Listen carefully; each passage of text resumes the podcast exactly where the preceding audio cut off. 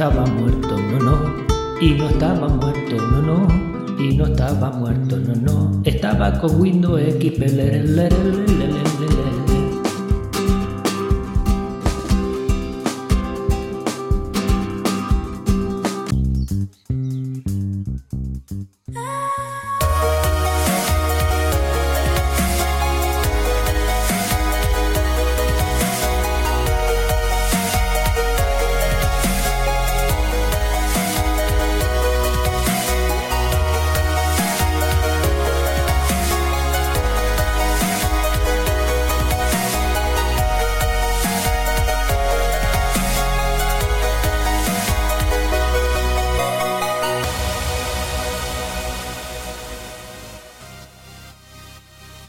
Buenas Linuxeros, mi nombre es Juan Febles y estás escuchando Podcast Linux, el programa quincenal que intenta acercar GNU Linux a los usuarios de ordenadores de a pie, tanto si eres nuevo en el sistema operativo del pingüino, como si lo manejas perfectamente, este es tu espacio sonoro para hablar de Linux.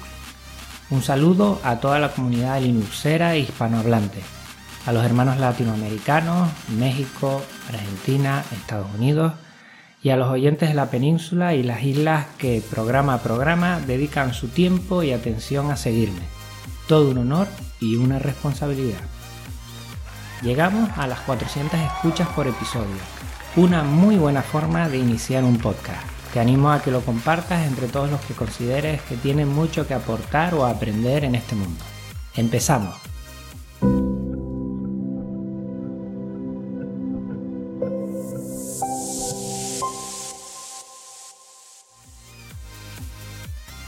Hoy en el núcleo kernel vamos a instalar una distribución Linux en un viejo PC. En el gestor de paquetes te animaré a utilizar Clonesilla, utilidad para la clonación y copia de seguridad de discos duros y sus particiones. La sección Comunidad Linux abre sus puertas a Reciclanet, asociación bilbaína educativa, ecologista y solidaria, formada por voluntarios que fomentan el uso de GNU Linux en ordenadores antiguos. Por último, le daré un repaso a los mensajes que he recibido en esta quincena. Espero que todas las secciones sean de tu agrado.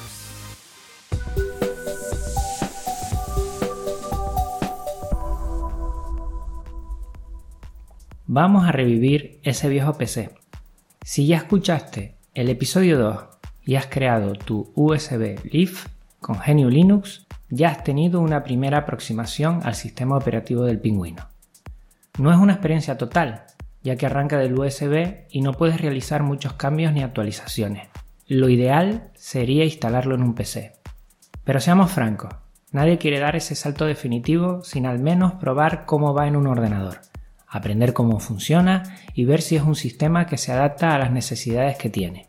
Aquí te propongo un paso intermedio, que puede ser un buen proyecto de verano y un reto asequible para aquellos que no se vean todavía con ganas de migrar definitivamente a una distro GNU Linux. Vamos a darle vida a un viejo ordenador, ese que ya no utilizamos porque Windows XP, por ejemplo, ya está muy corrupto o simplemente porque no nos da una experiencia agradable. Este aparato que tenemos en una esquina de la casa o en el trabajo cogiendo polvo. Puede que lo tengas tú, haya uno en tu familia o lo tenga un amigo tuyo en el trabajo muchas instituciones cambian las computadoras y a veces las ceden. Un viejo portátil sería lo ideal por su poco peso, su integración de todos los periféricos, teclado, pantalla, altavoces y su movilidad. Pero no renunciemos a un ordenador de sobremesa. Puede ser un buen proyecto para los niños o sobrinos de la familia, para que tengan un ordenador con el que poder realizar sus tareas escolares y disfrutar del tiempo libre controlado, por supuesto, por los mayores del hogar. Si quieres proteger la navegación de los menores, te sugiero que te pases por opendns.com. También, ¿por qué no?, para los mayores de la casa que desean ver las fotos o vídeos de sus nietos y navegar por ese Internet en su tiempo libre. ¿Cuáles son los requerimientos mínimos que Linux necesita? Para tener una experiencia de usuario mínima, a partir de 256 MB de RAM, 10 GB de disco duro y un procesador Pentium 2 puedes instalar una distro GNU Linux liviana aunque te recomiendo de 512 a 1 GB de RAM, un mínimo de 30 GB de disco duro y un procesador que se acerque lo más posible a 1 GHz. Bueno, ya tenemos todo dispuesto. Un USB de al menos 2 GB, una distro seleccionada y descargada. Para las viejas máquinas te propongo la siguiente: Lubuntu, Puppy Linux o Body Linux. Yo me decantaría por Lubuntu. Si tienes un GB de RAM, probaría con Linux Mint Mate o Manjaro XFSE. Lo primero de todo, como en el capítulo anterior, grabamos la imagen en el USB para crear una ISO Live que puede instalar. Recuerda que en el programa anterior te comenté un que es multiplataforma y open source. Si tienes Windows, también puedes probar Rufus, que también es de código abierto. No te olvides de tener bien claro cuál es el dispositivo USB para que no te cargues el disco duro al grabar ahí la imagen de la distro. Repito, tenlo claro. Mucho cuidado con este paso. Una vez tengas la distro en tu USB, lo siguiente es conectarlo a tu viejo PC. Recuerda salvar los archivos que desees antes de borrar el disco duro.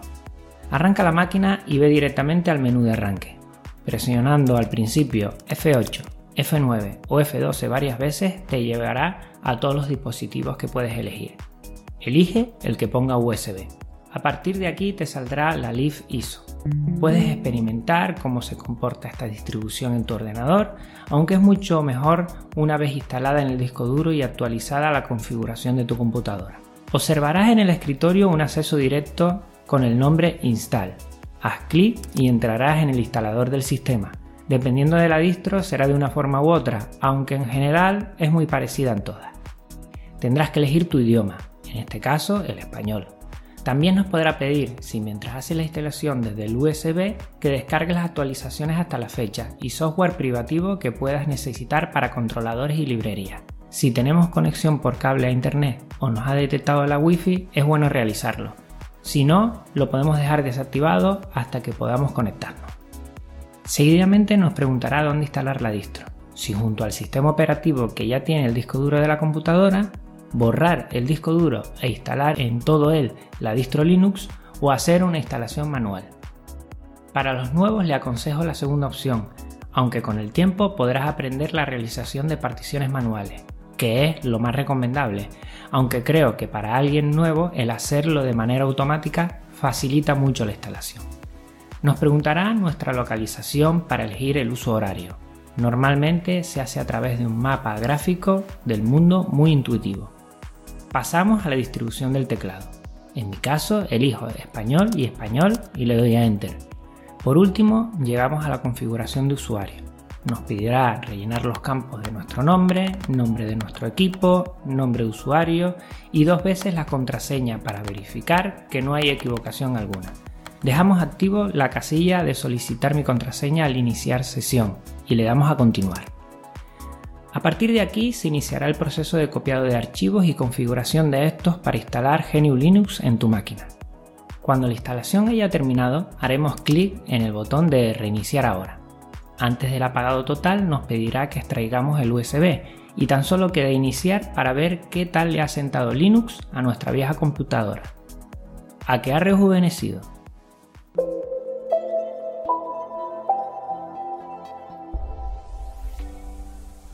En gestor de paquetes te voy a hablar de Clonecilla. No sé si la conocerás. Clonecilla LiveCD es una utilidad para la clonación y copia de seguridad de discos duros y particiones de estos. Al igual que programas comerciales como Norton Ghost o Acronis True Imagen, su CD de arranque puede ayudarte con tus discos y particiones de seguridad.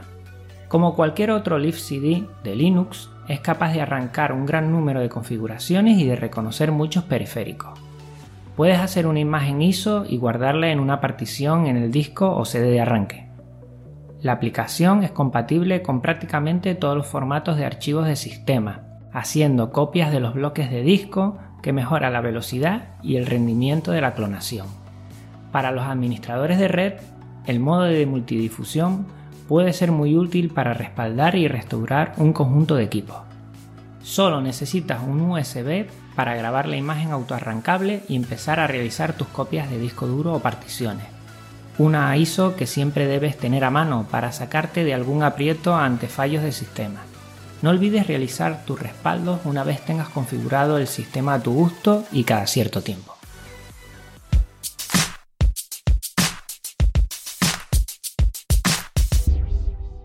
damos la bienvenida en comunidad Linux a Reciclanet.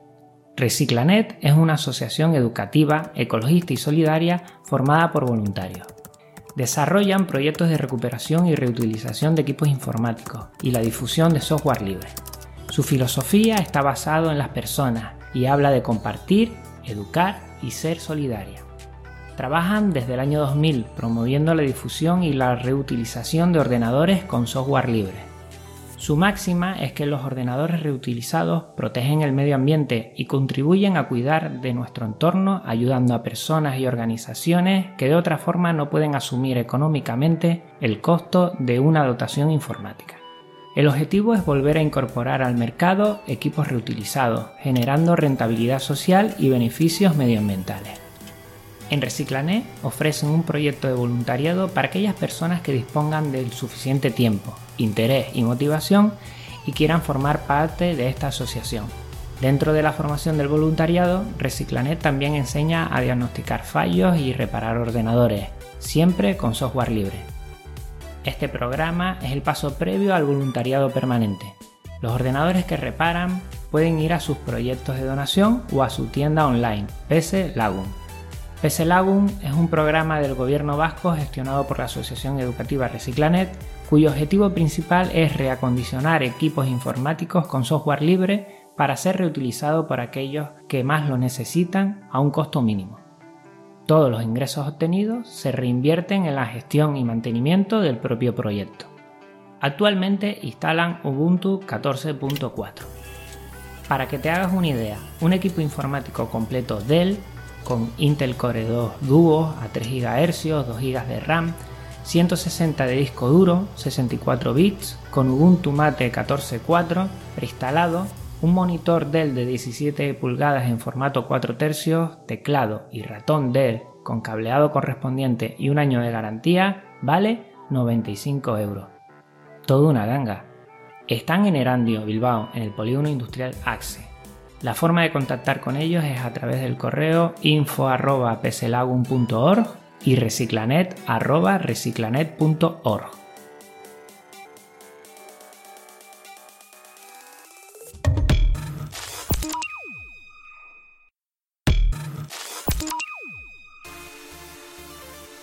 Y terminamos este programa con el área de notificaciones.